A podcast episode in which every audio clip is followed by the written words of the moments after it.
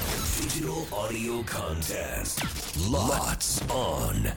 せーの裏パリこんにちは関田正人です木村あさみですこの番組は FM 新潟毎週月曜から木曜午後1時30分から放送中午後パーティー午後パリのロッツオン限定コンテンツです午後パリメンバーがここでしか聞けないことを話したり何かにチャレンジしたり自由にお届けしていきます早速ですが今週裏パリでお届けするコーナーはあいつにいろいろ聞いてみようはい皆さんも今年よく耳にしたのではないでしょうかチャット GPT このチャット GPT にいろいろ聞いてみようそんな企画ですあの「ゴゴパイ」の番組内でも行っているんですがまだ紹介していない質問でもいいですしえーそれぞれパーソナリティが考えた質問でも OK ですチャット GPT をこの機会に使っていきましょうという企画でございます、い、っぱい来ててうんまああとなんか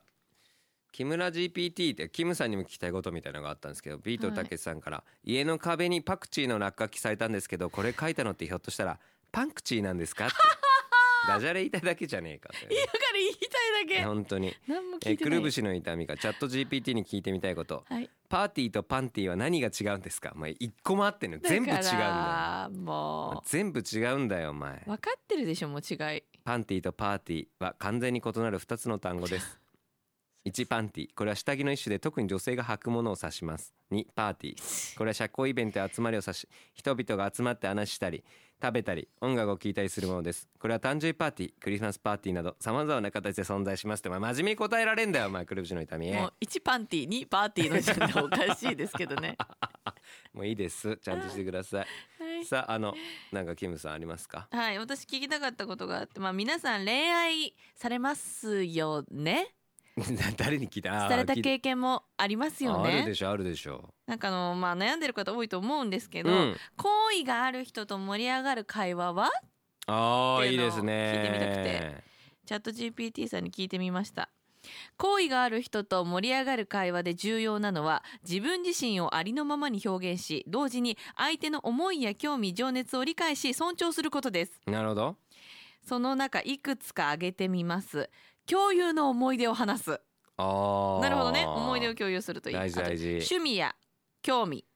共通の趣味や関心を見つけることで共有活動を楽しむきっかけを作ることができるうんあとは夢や目標、旅行、感情と経験などを、まあ、共有することが大事らしいです。ああそうねうん、でまあ大切なのは共有大事自だよね分自身がなるべくオープンであることそしていやー相手が自身わかるよをオープンにするのを快く受け入れることはでいすはいはいだそうです。はいはいはいはいはいはああ面白いいうん確かになと思えば。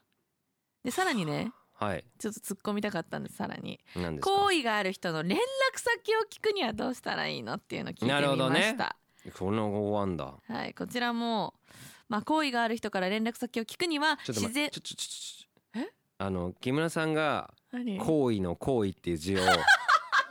間違えてるんですよやめてその行為を間違えてるのにもかかわらずチャット GPT はちゃんと変換してくれてるそうな負けんなキムさんおの前本当に違う行為にして たやめなさいよ本当に何の行為好意がある、る人ね好きな気持ちがある人から連絡先を聞くにはどうしたらいいはい、うんこれは自然体で相手を尊重し無理なく尋ねることが大切です確かにね以下方法が有効です共通の興味があることを見つける例えば同じ映画が好きであるとしたら新作の映画情報を共有したりなるほどこれで連絡先を聞けるんですねあれなる見ほどにね行こうねってでもいいしなんか最近気になる映画とか教えてもらってもいいですかなんかちょっと共有しませんみたいなことだそこからでもいいわけだああいいいいすごいねうんな面るほど白い、まあ他にもたくさんありますがぜひ皆さんも使っていただき たい、四つまだあと三つあん のに紹介しちゃう全然いいですよ本当ですか、 はい何をそんな雑に突後半でやいめやてんなんでかすかどんどんいくかなと思うあーいかないいかないこれも本当に用意うん全然大丈夫ですじゃあ2つ目はい連絡先の交換を提案する直接的にまた話を続けたいので連絡先を交換しませんあかーこれとは提ダイ案レクしトだましょうこれ嬉しいですねあくまで相手があなたとのコミュニケーションに開放的であり、あなた自身も相手に対してリスペクトと真剣さを示している場合に限りますそうだね盛り上がってないと絶対無理だね確かに、うん3つ目団体活動やイベントの情報を共有するうんもしあなたが何か団体活動やイベントを企画しているのであればそれを口実に連絡先を聞くことができますこの件について詳しくお伝えするために連絡先を教えていただけますかなといえるほばどねあ自然確かにこれ面白いなあ4ーつ目番号以外の連絡先を尋ねる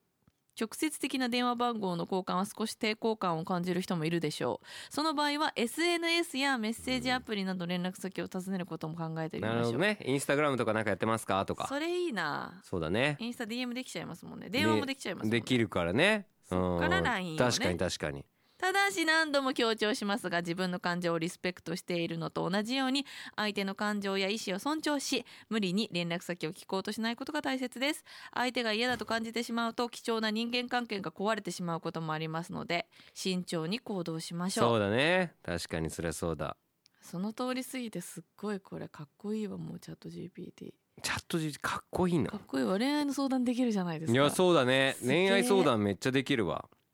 間違った方向に行かないようにね、だからさうん性格みたいなのも入れたらいいんだよそ何々が好きでこのな人人ではどんな人うでどういう人でとか木村あさみさんが例えば好きだったら木村あさみさんの特徴を入れていくわけよ性格の特徴とか好きなものとかを入れてそういう人にをこうから連絡先を聞くにはとかそういう人をデートに誘うのはどこに行ったらいいとかうんうんうんうんできるってことでしょ、ナイーブでスポーツ好きでうん、好きで眼鏡かけててもじゃもじゃでナイーブ で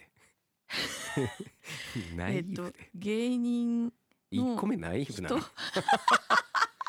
個目ナイー芸人の人と、ブうんえーなのの、連絡先まあ、連絡先でもいいしデートに行くにはああとだとデートに行くどういうのに行くにそのは人が好きなタイプとかも教えてくれるんだよ多分きっどうとしたらいいうん、これ教えてくれるのいやだから、まあ、チャット GPT が考えるそのナイーブでスポーツ好きでメジャーもがねメジャーモガネ。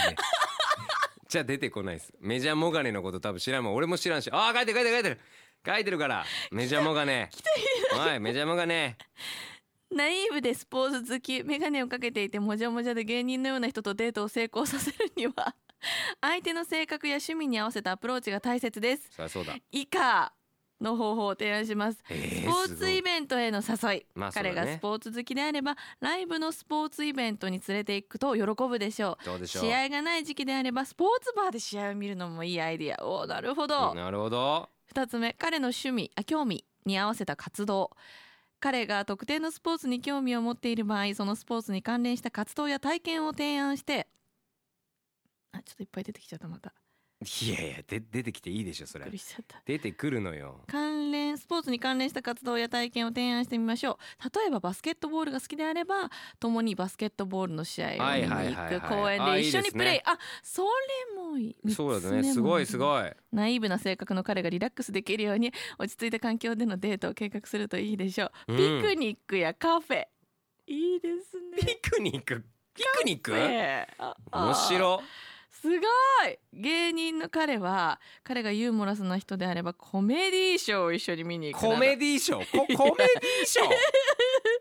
アクティビティを考コえるとメいいディーショー。笑いを誘うようなアクティビティってなんだろう笑いを誘うようなアクティビティなんだそれジップラインかうんあそれまあそういうのもありあーってなれるすごいね提案どんどん来るじゃんえすごいいっぱい出てくナイるーブの要素入れてるこれナイーブの要素あナイーブあっあったよたナイーブあった彼彼がナイーブでもじゃもじゃとした性格をしているおないおいらおいよくわかんない性格になっちゃったな次のデートへの誘いなど直接,、うん直接的すぎるアプローチは避けましょうあー自然な確か流れで次回のデートの話題に触れるといいでしょうにそうだね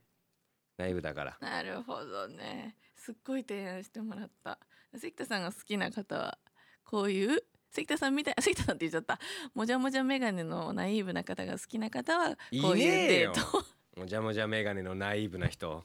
どこにいんだよもじゃもじゃメガもじゃもじゃメガネがまず少ないのにも数じゃもじゃメガネねでナイーブな人はこういうデートを好む傾ジ向にッあプるに出てる久保天気さんか久保天気さんあの久保的もじゃもじゃしてない眼鏡かけてないけどあと博士太郎さんがぐらいしかかもあうとまたバブバウンディバウンディねバウンディだ内部そうだしどうすんだよなバウンディ誘う時そんなに誘ったらいや面白いですね面白はいぜひ皆さんもチャット GPT 活用してみてくださいそしてあの午後パリではあ引き続きチャット GPT に聞いてみたいこと質問大募集でございますあの小説のあらすじ考えるとかああいうのも面白かったと思うので、うん本編もよかったら聞いてみてくださいよろしくお願いしますそれでは明日も聞いてください裏パリここまでのお相手は関田正人と木村あさみでしたバイバイバイバイ